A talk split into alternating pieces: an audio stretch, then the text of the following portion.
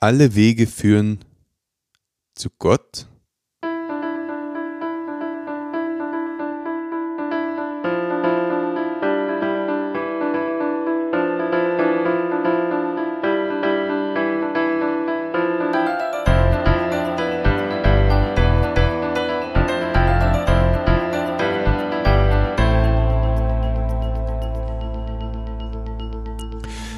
Dich und herzlich willkommen.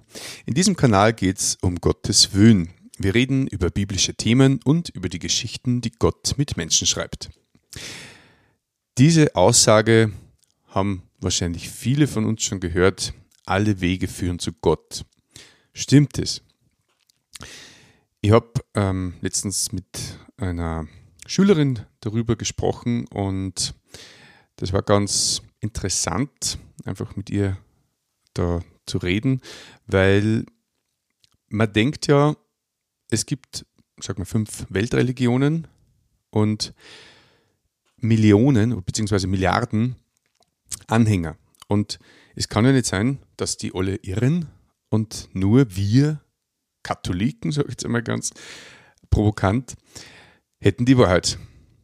Und bei meiner Suche damals ähm, habe ich mich mit verschiedensten Religionen befasst und auch mit, ähm, sagen wir so, Strömungen wie New Age bzw. Esoterik oder ja, New Age beinhaltet verschiedene Strömungen auch der Esoterik und es ist ein bisschen schwer zu definieren, was das eigentlich genau ist. Aber ähm, der Punkt ist ja, wenn alle Wege zu Gott führen, dann müssten ja alle Religionen ungefähr das Gleiche sagen. Und das ist nicht der Fall. Jede der Religionen, die halt, sage ich mal, verbreitet sind, also Hinduismus, Buddhismus, Judentum, Islam, New Age, äh, Christentum, haben ganz markante, eigenständige Lehren, die sich grundlegend widersprechen. Also zum Beispiel ähm, im Hinduismus hoffen die Hindus, dass sie quasi im nächsten Leben wiedergeboren werden in eine höhere Kaste, also in eine höhere Klassifizierung des Lebens sozusagen, also äh, nicht mehr der Wurm, sondern halt der Hund oder ähm, nur irgendwas Höheres. Und das große Endziel ist äh, Moksha, das ist quasi die Erlösung. Und dann sozusagen gibt es sowas wie Ruhe, äh, ohne dass man immer wieder geboren werden muss. Das ist grundsätzlich ähm, einmal ganz schlüssig, nur das Problem ist dabei, es steht da nirgends, was dann genau das, dieser Ort sein soll, wo man dann hinkommt, ähm, wie, sie das, wie das überhaupt möglich ist, wo man dann sein wird, äh, ob man einen Körper haben wird. Ähm, es ist schwer fassbar, das Ganze. Der Buddhismus zum Beispiel, ähm, der hat in dem Sinn keinen Gott, äh, sondern da ist die Ziel, die Entwicklung, das Ziel ist die Entwicklung des eigenen Geistes, um quasi durch eigene Fähigkeit und eigene Kraft zur Erleuchtung zu kommen. Und das durch Selbstständigkeit und Eigenverantwortung. Und genau, also auch das ist durch eigene Leistung sozusagen zu vollbringen. Im Judentum ähm, gibt es ebenfalls die Vorstellung einer Reinkarnation, also einer Wiedergeburt. Und das Ziel ist, Verzeihung, ist, dass quasi auf Erden eine Gerechtigkeit und ein ja, Frieden herrschen wird. Im Islam ist es Ziel, ähm, dass man bekennt, dass es keinen Gott gibt, außer den einen, und der heißt Allah. Und darüber hinaus, dass man das Pflichtgebet verrichtet, die arme Gabe leistet, den Ramadan einhält, also das äh, Ramadan-Fasten, und zum Haus Gottes pilgert, wenn man in der Lage dazu ist. Äh, New Age versucht, ja, es ist ein bisschen schwer zu definieren, wie gesagt, aber versucht durch Religion und Wissenschaft diese Kluft ähm, zwischen diesen zwei äh, Disziplinen zu überwinden und zwar durch veränderte Bewusstseinszustände und paranormale Phänomene. In der Esoterik ist das Ziel die große Einheit ohne Dualität. Ja, wenn dich das interessiert, musst du einfach selber nochmal ein bisschen genauer nachlesen. Äh, Im Christentum geht es ähm, um die Menschwerdung Gottes, den Kreuzestod und die Auferstehung Christi und dass die Mehrheit dieser Christen auch denkt, dass durch diesen Kreuzestod äh, die Sünde von Gott bezahlt ist und äh, eben von Jesus Christus am Kreuz getragen worden ist und wir dadurch Erlösung finden. Ja, also man, man sieht schon, das sind einfach grundverschiedene äh, Herangehensweisen mit unterschiedlichen Zielen. Und es kann halt nicht sein, dass alle recht haben. Also es gibt sowas wie fünf Paralleluniversen und für jeden Gläubigen äh, existiert ein anderer Himmel und eine andere Erlösung oder sowas, wovon ich persönlich aber gar nicht überzeugt bin. In all diesen Religionen geht es um, um eine Art von Erlösung durch verschiedene Rituale, durch Beten, durch Fasten, durch irgendwelche Werke. Und ich finde das ein gutes Bild, das ich da mal gehört habe, nämlich alle Religionen haben eins gemeinsam. Und zwar, dass es ein Streben von unten nach oben ist. Also von unten, das ist quasi unsere menschliche Ebene, und nach oben ist immer das Höhere, die Energie, das Universum, äh, die Erlösung, die Erleuchtung, das Göttliche im Allgemeinen. Und in jeder, in jeder Religion ist es eben so, dass du das irgendwie erarbeiten oder verdienen musst. Und die Bibel ist genau das Gegenteil oder die Aussage der Bibel. Nämlich, äh, Gott sagt in seinem Wort, dass wir Menschen, seine Geschöpfe, überhaupt nichts tun können, um uns diese Erlösung oder diese Gemeinschaft mit ihm zu verdienen. Wir sind vor ihm verloren, weil wir durch die Sünde von ihm getrennt sind und die Gemeinschaft dadurch gestört ist. Und niemand kann sie das aus eigener Kraft erarbeiten, sondern nur schenken lassen. Wie schaut das aus? Gott ist ein gerechter Gott und er kann nicht einfach sagen, ah, die paar Sünden, die du gemacht hast, auf die pfeifen wir, Hauptsache wir sind miteinander. Gott hat so heilige Ansprüche, dass die absolut rein sind. Ich nehme da gerne das Beispiel von einem weißen Blatt Papier, das absolut rein ist. Und das ist Gottes Herrlichkeit, Gottes Heiligkeit. Wenn du jetzt mit einem Bleistift, einem gespitzten Bleistift, einen klaren Punkt auf dieses weiße Blatt Papier machst, ist dieses Blatt nicht mehr rein. Man sieht es vielleicht gar nicht so oder man übersieht es, aber es ist nicht mehr absolut rein. Und das ist unser Problem, weil wenn man sich das Bild heranzieht, dann kommt man ja drauf, ja, dann kommt ja quasi keiner im Himmel. Weil wenn so eine Kleinigkeit wie so ein kleiner Punkt schon zu Trennung von Gott führt, dann schafft es ja keiner. Und genau das ist eben der große Unterschied, dass, also zu allen anderen Religionen, dass wir eben Sünder sind und Vergebung brauchen von Gott gegeben, nicht durch eigene Werke oder Kraft. Und genau aus diesem Grund ist Jesus überhaupt in die Welt gekommen, damit wir durch die Annahme dieses Gnadengeschenks, das er uns gemacht hat, Vergebung und ewigen Frieden und wieder Gemeinschaft mit Gott, dem Vater und Jesus gründen können. Jetzt ist es sehr exklusiv, weil alle anderen Religionen würden ja dann quasi da durch den Rost fallen. Und ich habe mir die Frage natürlich auch gestellt, weil ich bin halt kein Buddhist oder Moslem und ich weiß nicht, wie, wie sich das anfühlt. Ich kenne welche und ich muss auch meinen Respekt aussprechen für, für Moslems zum Beispiel, mit welchem Feuereifer die ihren Glauben erleben, die nicht nur am Papier Moslems sind, sondern sie wirklich einsetzen dafür und äh, diese Regeln und Rituale peinlichst genau ausüben. Aber trotzdem ist halt die Frage, hilft mir das, um mit diesem Gott wieder Gemeinschaft zu haben? Und ähm, da geht es eben genau um diese Botschaft von Jesus. Was unterscheidet Religionsführer voneinander? Weil ein Buddha oder ein Mohammed, äh, die haben für sich zum Beispiel nie einen Wahrheitsanspruch ähm, getätigt. Die haben nicht gesagt, sie sind die einzige Wahrheit oder, oder sie, sie sind sündlos zum Beispiel. Die haben selber bekannt, dass sie nicht perfekt sind äh, und dass sie genauso wie andere Menschen Vergebung brauchen. Und da ist eben auch der große Unterschied zu Jesus zum Beispiel, der für sich selber in Anspruch genommen hat, dass er nicht ähm, nur gute Dinge erzählt oder von der Wahrheit erzählt, sondern dass er der Weg und die Wahrheit selber ist. Und dass nur er auch Sünden vergeben kann. Ja, und das ist sehr exklusiv natürlich. Also exklusiv im Sinne von, kann das sein, dass Gott alle anderen quasi nicht annimmt und nur die, die das glauben. Und das Bild vom Zug möchte ich dir da geben. Du stehst am Bahnhof und du musst unbedingt nach Linz. Und dann gehst du auf, den, auf das Gleis, wo der Zug nach Linz fährt.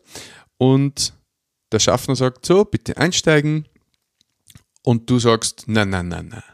Ich steige sicher nicht in den Zug, nur damit ich nach Linz komme. Du musst einen anderen Weg geben. Und der Schaffner sagt, ja, entschuldigen Sie, aber ähm, das ist leider der einzige Zug, der nach Linz fährt. Und wenn Sie nach Linz wollen, müssen Sie da einsteigen und du sagst, na, das ist total intolerant. Das finde ich eine Frechheit von der ÖBB, dass ihr das macht. Ähm, das muss anders gehen. Der Schaffner sagt, es tut mir leid, ähm, aber Sie müssen sich entscheiden, fahren Sie mit oder bleiben Sie da? Und das ist halt der Punkt. Wenn wir zu Gott wollen, dann müssen wir halt auch in den Zug einsteigen. Aber der Schaffner in dem Fall zwingt uns ja nicht, dass wir da einsteigen. Und das ist dann das Problem mit dem freien Willen, weil Gott Liebe ist, zwingt er uns nicht, dass wir nach Linz fahren. Das Argument meiner Schülerin war dann, ja, aber ich glaube, dass Gott so groß ist und so, so voller Liebe, dass er am Ende alle quasi zu ihm hält und durchlässt. So, stell dir vor, ähm, du willst gar nicht nach Linz, und du stehst an dem Bahngleis und der Schaffner sagt, so, bitte einsteigen und du sagst, na, das ist nicht meins, ich, ich will nicht nach Linz. Und der Schaffner sagt, na Moment, Sie kommen jetzt da her, da schauen Sie, ich boxe und jetzt steigen Sie eingefälligst, sonst machen wir es mit Gewalt. Und zwingt dich in den Zug einzusteigen, obwohl du überhaupt nicht nach Linz willst, weil du sagst, das ist nicht meins. Das war ungerecht. Und unser Gott ist aber gerechter Gott. Und deswegen zwingt er niemanden, dass er in den Zug einsteigt. Aber wenn er einsteigt, ist es der Weg nach Linz. ja, also das ist ganz ähm, wichtig zu bedenken. Gott ist ein liebender Gott. Und da möchte ich da auch noch das, das Gleichnis vom verlorenen Sohn äh, neu legen, dass das mal durchlässt. Das ist eine ähnliche Geschichte mit der Vergebung und mit der Umkehr, weil der Sohn, also kurz zur Erklärung, der, der Vater oder sagt, der eine Sohn, der jüngere Sohn, hat äh, den Vater mehr oder weniger befohlen, er soll ihm äh, das Erbteil auszahlen, weil er in die Welt aussehen möchte. Und dann hat der Vater das wirklich gemacht und hat das Erbe aufgeteilt zwischen den zwei Söhnen und der eine ist halt abgehauen und ist in die weite Welt. Hat dort sein ganzes Geld verprasst und hat dann durch eine große Hungersnot einfach wirklich Hunger gelitten, hat ähm, erkannt, dass er schuldig geworden ist vor Gott und vor seinem Vater und wollte ihm wieder umkehren, weil der geringste Tagelöhner von seinem Vater immer nur weit ein besseres Leben führt als er derzeit. Und das war dieser wichtige Faktor, dass man erkennt, dass man schuldig geworden ist und dass man umkehrt. Und dann steht so wunderschön drinnen in diesem, in diesem Gleichnis, möchte ich kurz vorlesen. Also der Sohn hat sich entschieden, dass er umkehrt, dass er heimkehrt zu seinem Vater. Und dann steht da, äh, übrigens Lukas Kapitel 15, 11 bis 32 ist das ganze äh, Gleichnis. Und da steht, als er noch weit entfernt war, sah ihn sein Vater, bekam Mitleid, lief und fiel ihm um seinen Hals und küsste ihn. Und das ist so ein schöner Satz, finde ich, weil der Vater hat ihn schon von weitem gesehen. Also stell mir vor, der hat dann vielleicht schon Ausschau gehalten oder vielleicht sogar tagtäglich Ausschau gehalten, konnte man sogar vorstellen, ob nicht doch sein Sohn wieder mal auftaucht, weil er ihn so lieb hat. Und dann tritt das Unmögliche ein und wahrscheinlich noch Jahren, also da ist schon auf jeden Fall einige Zeit vergangen dazwischen, sieht er von weitem seinen Sohn, lief und fiel ihm um seinen Hals und küsste ihn. Also aus tiefer Liebe und Freude zu seinem Sohn rennt er da hin und küsst ihn und fällt ihm um den Hals. Und so stellen wir Gott vor, dass er uns einfach so tief liebt. Aber, und das ist jetzt das Wichtige dran, wenn der Sohn nicht umgekehrt wäre, könnte der Vater ihm nicht hinlaufen und, und ihn küssen und um den Hals fallen. Obwohl der Vater wahrscheinlich jeden Tag da gestanden wäre und hätte gewartet auf ihn. Aber erst, weil der Sohn umgekehrt ist, ist das möglich gewesen. Und das ist der springende Punkt. Gott zwingt niemanden. Er steht mit offenen Armen da und wir können jederzeit zu ihm umkehren. Jetzt war nur eine weitere Frage dann bei dem Gespräch, ist das eben dann fair gegenüber den anderen? Weil ein Buddhist hat ja vielleicht noch nie von Gott gehört, von Jesus oder auch Hindu oder wie auch immer. Und mit der Frage habe ich mich auch lang beschäftigt früher.